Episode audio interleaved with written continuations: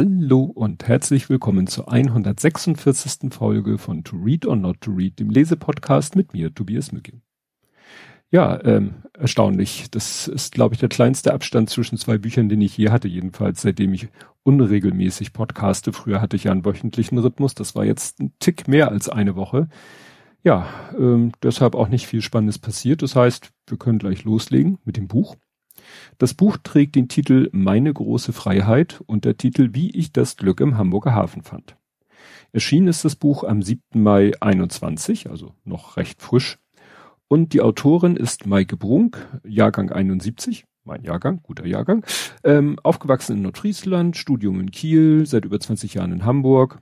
Ja, das ist hier so mehr oder weniger der äh, Verlags- oder sonstige äh, Lebenslauf was ist hier noch wichtig? Ja, seit 14 Jahren zeigt sie ihren Fahrgästen, ja, macht sie also spezielle Hafenrundfahrten jenseits der Standardtouren. Und sie hat ihre große Leidenschaft Hamburg zum Beruf gemacht. Im ersten Leben war sie IT-Beraterin, gut bezahlt, aber wenig erfüllt. Das ist schon mal, das kommt nachher nochmal so eine ähnliche Inhalt, das ist dann noch mehr eine Inhaltsangabe. Erschienen ist das Buch im Verlag Eden Books. Das ist, glaube ich, das erste Buch, was ich von ihr habe. Und ich habe danach gegoogelt und er hat dann Edel gefunden, diese Plattenfirma etc. pp. stellt sich raus. Eden Books gehört zu Edel und Edel ist eben äh, Edel Records und Edel Productions und so weiter und so fort. Interessant, äh, der Claim sozusagen von Eden Books ist Geschichten, die das Leben schrieb. Was hier ja voll und ganz zutreffend ist. Ja, der Weg zum Buch, ähm, ja, kann man sagen, Sendegarten. Sie, die Maike Brunk war zu Gast im Sendegarten, die, den Hörcher. Und ich hatte sie vorher auch schon auf Twitter gesehen und zwar, als sie anfing, Videos zu machen. Das erzählte sie im Podcast, das erzählt sie auch im Buch, dass sie eben dann wegen Corona nicht mehr ihre Hafenrundfahrt machen konnte und dann angefangen hat, so Videos zu machen von den Ecken, die sie sonst auch auf ihren Touren zeigt. Und die hat sie dann, die Videos hat sie dann natürlich mit Texten versehen, was es da so Tolles zu sehen gäbe. Und daraus entstand dann die Idee, einen Podcast zu machen oder da, daraufhin hat sie äh, nicht den Befehl bekommen, äh, ist sie gefragt worden, ob sie nicht einen Podcast machen kann und jetzt hat sie halt einen Podcast. Da habe ich äh, jetzt mal in die aktuelle Folge reingehört, wo auch ein kleiner Wandel ist, aber ich komme ich nachher zu, wenn wir auch im Buch an diese Stelle kommen. Aber ich bin, wie gesagt, über sie gestolpert auf Twitter durch Retweets, wo Leute, und das war eben zu der Zeit, als sie das mit dem Video machen anfing. Ja, der Inhalt des Buches habe ich hier auch eine kurze, knackige Zusammenfassung gefunden. Maike Brunk nimmt uns in ihrem Buch mit zu ihrem Sehnsuchtsort. Sie schippert mit uns durch den Hamburger Hafen und eröffnet uns einen neuen Blick auf die Stadt. Gut, das ist auch Teil des Buches, aber es ist eigentlich könnte man fast sagen eine Biografie, weil wirklich sie eigentlich fast so ja ihr gesamtes Leben schildert, weil das eben schon ein sehr ungewöhnlicher Lebensweg ist.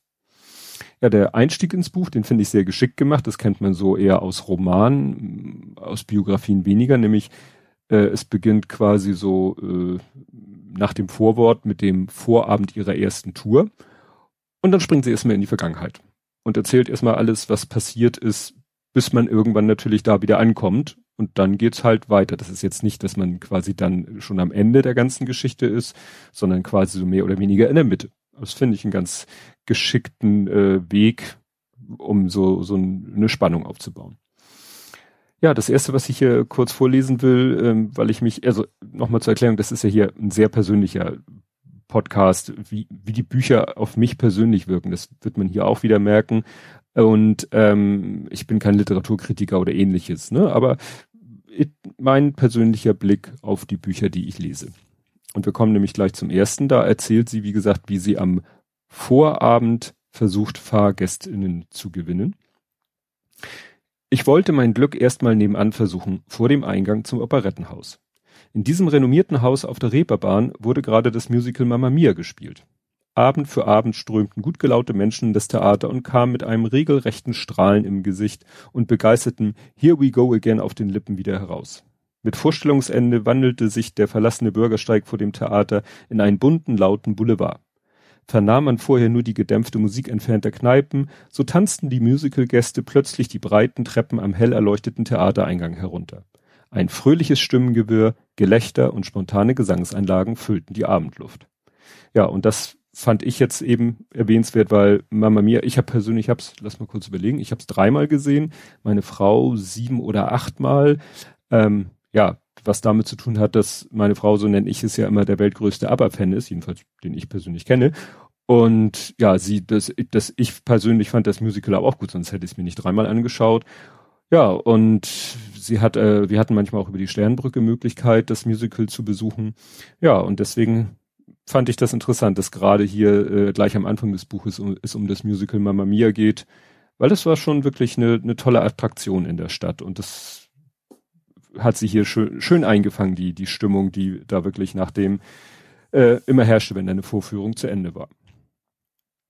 Ja, dann geht's äh, weiter, dass sie von ihren Brüdern erzählt. Und zwar, Sie erzählt hier, ich wuchs mit zwei jüngeren Brüdern auf, Gerald und Malte. Gerald war nur knapp ein Jahr jünger als ich. Mit zwei Jahren erkrankte er schwer an einer Hirnhautentzündung und wurde in der Folge gehörlos.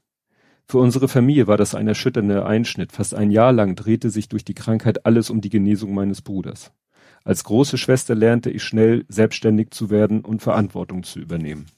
Unsere Familie erlernte die Gebärdensprache, zusätzlich entwickelte Gerald entwickelten Gerald und ich unsere eigene Sprache jenseits der regulären Handzeichen.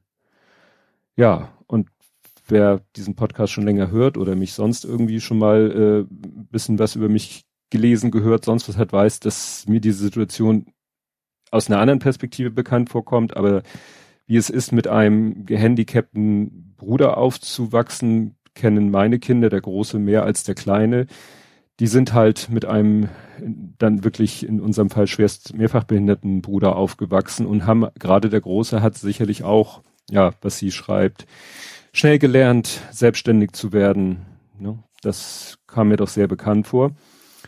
Und ähm, ja, ich bezeichne mich ja dann immer als Sad Dad. Sie ist quasi eine Sad Sister. Sie schrieb dann, schreibt nämlich dann hier, im Jahr 2017 starb Gerald mit nur 44 Jahren als junger Familienvater in Hamburg an einem bösartigen Hirntumor.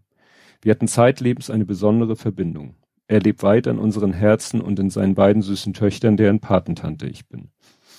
Ja, und wie gesagt, es ist eine andere Konstellation bei uns, aber ich musste dann eben an meinen großen Sohn denken, der eben, ja, und der Kleine, wie gesagt, der war da zwei ein Viertel, die eben auch ihren Bruder verloren haben. Hier ist es natürlich dann noch, äh, ja, ich, man soll das nie vergleichen, aber der war dann eben junger Familienvater. Ne?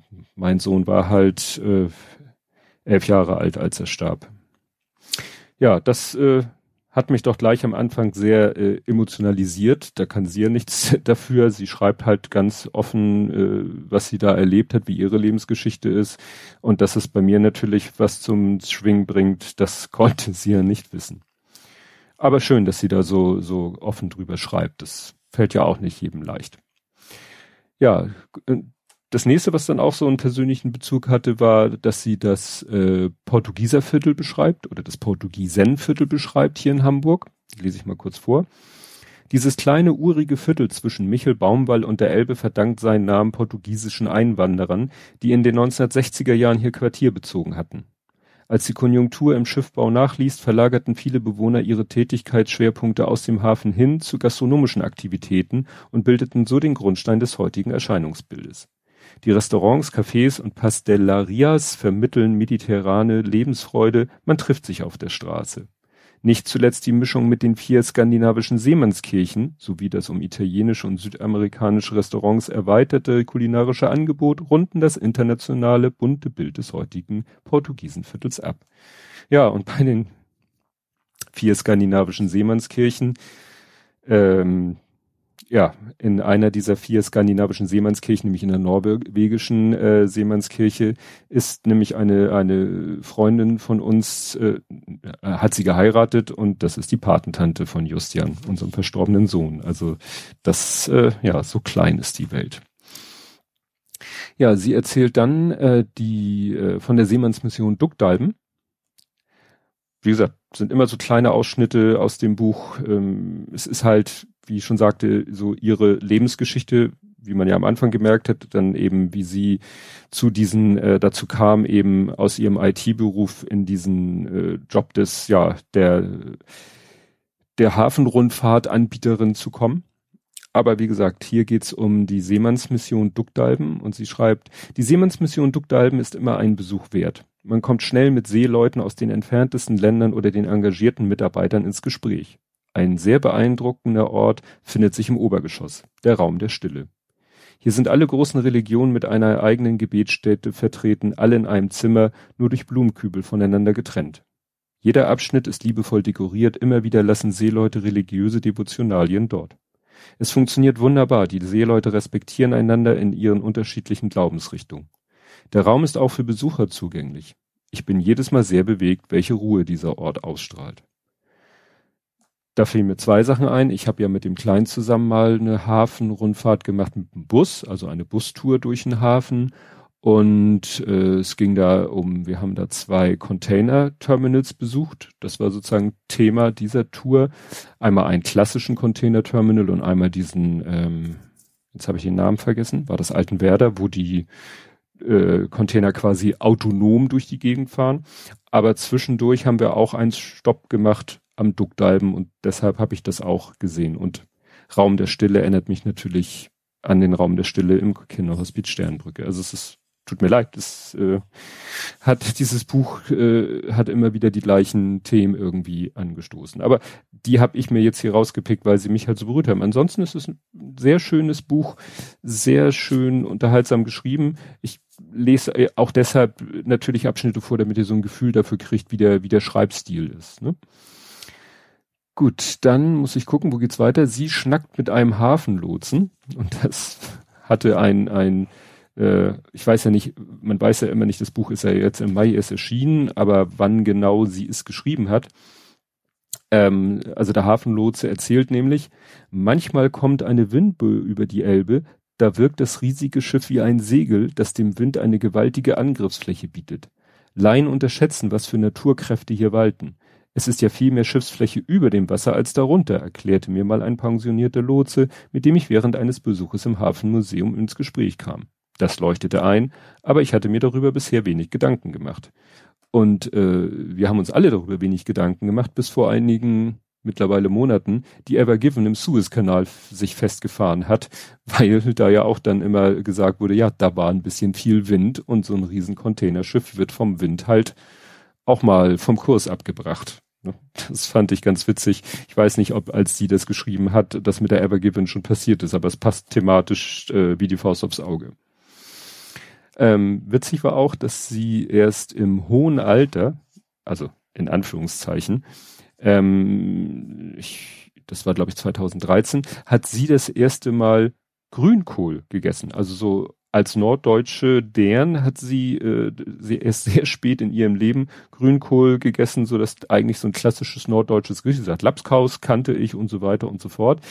Ähm, ja, und sie hatte da so eine Situation, in der sie mehr oder weniger gezwungen war, Grünkohl zu essen. Und dann schreibt sie, da schau an, es schmeckte gar nicht schlecht. Es schmeckte sogar ganz ausgezeichnet. Da war ich mir mit meinen zufrieden kauenden Tischnachbarn einig. Die Kombination aus deftigem Kohl, salzigen Würstchen und karamellisierten Kartoffeln war ein Genuss. Und das fand ich so witzig, weil es in meiner Bubble kommt auch immer wieder mal das Thema auf äh, Grünkohl. Und ne, es gibt ja auf Twitter sowieso, was ich, Ananas auf Pizza und was es alles so für Diskussionsthemen gibt. Und bei in meiner Bubble gibt's dann bei Grünkohl immer die Diskussion, ob die Kartoffeln nämlich gesüßt sind, also karamellisiert sind, sein dürfen oder nicht. Das ist dann so ein, ja, fast schon ein Glaubenskrieg auf dem Niveau von, äh, ob Bounty Bear ist oder nicht.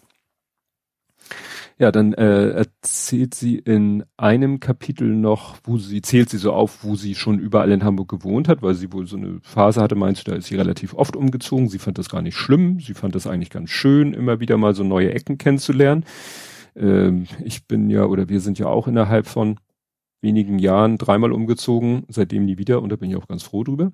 Aber sie zählt dann auf, dass sie auch in Berne gewohnt hat, was witzig ist, weil Berne, also es gibt den Stadtteil Berne nicht. Ähm, es gibt den Stadtteil Farmsen-Berne und der ist quasi so die, die, wir wohnen ja in Bramfeld und die Grenze von uns zu Farmsen-Berne ist quasi ein Steinwurf entfernt. Ähm, der Große hat ja auch fast jahrzehntelang beim TUS Berne Fußball gespielt. Aber wie gesagt, das ähm, der Stadtteil ist letztendlich Farmsenberne. Hatte ich ja auch, äh, in einem anderen Podcast haben wir auch lang und breit darüber diskutiert, welche Stadtteile es gibt und welche nicht. Interessant ist, dass sie so ziemlich zum Ende des Buches äh, beschreibt sie ziemlich ausführlich eine Tour, wo sie durch die Bille fährt.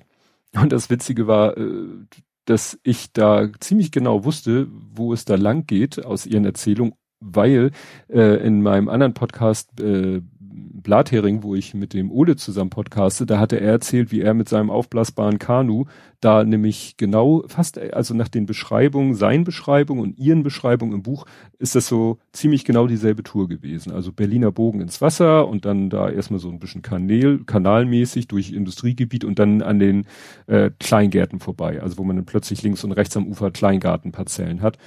Äh, nur dass seine Tour äh, ein One-Way-Trip war, weil er sich dann leider das Boots äh, kaputt gehauen hat. Und ja, bei ihr natürlich, dann ging es auch wieder zurück, aber dann eben zum Berliner Bogen. Und der Berliner Bogen ist äh, interessant, weil ich genau da wohl, jedenfalls, wo Ole ins Wasser gegangen ist, vielleicht auch wo ihre Tour endet, da hatte der große, eins der letzten Fußballspiele, bevor Corona dann wieder erstmal da Feierabend gemacht hat. Das fand ich ganz interessant. Ja, am Ende erzählt sie dann, was ich schon am Anfang angedeutet habe, wie sie wegen Corona mehr getwittert hat und wie sie das mit den Videos gemacht hat, wo ich dann sie quasi auch entdeckt habe, weil es mir in die Timeline retweetet wurde. Ja, den Podcast habe ich dann erstmal nicht gehört, aber den Sendegarten mit ihr habe ich halt gehört und seitdem auch den Podcast der jetzt wohl besser, anders und vielleicht auch besser ist, als er vorher war, kann ich nicht beurteilen, weil ich ihn vorher nicht gehört habe, weil sie wohl vorher sehr, also vorher war er wohl sehr geskriptet, sie hat da mehr oder weniger vorgelesen, was sie sich vorher notiert hat, weil sie halt auch äh, die Fakten nicht da irgendwie durcheinander bringen wollte. Aber alle haben gesagt, die schon ihren Podcast kannten im Sendergarten, dass so wie sie da so frei von der Leber wegschnackt im Podcast, also im Sendegarten, dass es eigentlich viel angenehmer ist und jetzt will sie das auch so in ihrem eigenen Podcast machen und in der Episode 18, die ich gehört habe, da macht sie das auch schon. Ich fand das sehr, sehr sympathisch. Ja, zum Ende kommt dann so der übliche Danke-Part, wo sie sich bei allen Leuten bedankt, was so ihren Lebensweg und auch die Entstehung des Buches angeht. Und äh, besonders schön fand ich, also es gibt da halt, das hat sie auch im Sendegarten erzählt, es gab da halt einen Chef, der sie da, sag ich mal, wirklich ziemlich äh, ja aus dem Job rausgekickt hat, aus einem für mich nicht nachvollziehbaren Grund, aber sie sagt es, äh, sie bedankt sich bei ihrem früheren Chef für den im Nachhinein besten Tritt meines Lebens. Ich bin jetzt soweit, dir eine Freikarte für eine Tour zu schicken. Das fand ich sehr, sehr versöhnlich. Ja, wie ich eben schon andeutete, es ist ein wirklich ein interessantes Buch, weil selbst ich als Hamburger habe doch viel gelernt. Das ist ja das, was sie auch sagt, was ich irgendwann auch mal selber testen werde, dass man auf ihren Hafenrundfahrten auch als Hamburger noch eine Menge lernen kann. Das ist so nicht die klassische Touri-Tour, sondern wirklich auch, dass man ja als Hamburger noch äh, Ecken entdecken kann, die man vielleicht nicht so kannte. Und ja, und parallel dazu oder im Rahmen dieser ganzen Erzählung oder dieser Touren daraufhin arbeitet ja das Buch, erzählt sie halt ihren Lebensweg, der wirklich, äh, sagen wir mal so, nicht nur mit Rosen bestreut war, um es mal so auszudrücken und wo man wirklich, äh, wo ich allerhöchsten Respekt vor habe, weil mein Lebensweg im Vergleich dazu stinken langweilig war, so nach dem Motto Schule, Studium, Job, seitdem den gleichen Job und so weiter und so fort. Und äh, so halb gewollt, halb gezwungen, wirklich so einen harten Cut zu machen und, und, und äh, etwas zu machen mit einer totalen wirtschaftlichen Unsicherheit und so und auch, ja, dann erfolgreich zu sein, dann jetzt durch Corona so einen Dämpfer zu kriegen, da auch wieder äh, ja nicht äh, aufzugeben, sondern weiterzukämpfen, das finde ich sehr, sehr bewundernswert und ja, wie gesagt, es gibt da ja auch schon Pläne seit der Sendegartenfolge, dass gerade so vielleicht meine Twitter-Podcast-Bubble da mal vielleicht geschlossen im Hamburger Hafen aufschlägt. Das wäre für mich praktisch. Ich hab's ja nicht so weit. Und wir dann vielleicht mal so ein komplettes Schiff da entern werden. Aber das wird sicherlich noch eine Weile dauern. Es ist ja jetzt wieder noch ein paar Lockerungen gewesen, die gerade auch für Sie sehr hilfreich waren mal schauen, wie das weitergeht, wie sich das organisieren lässt. Und das soll es zu diesem Buch gewesen sein.